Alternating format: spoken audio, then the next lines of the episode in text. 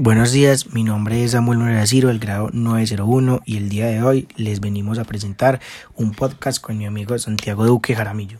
Bueno, el tema que vamos a explicar es el desarrollo tecnológico en la sociedad y en la economía. Bueno, ¿qué es la tecnología en la economía?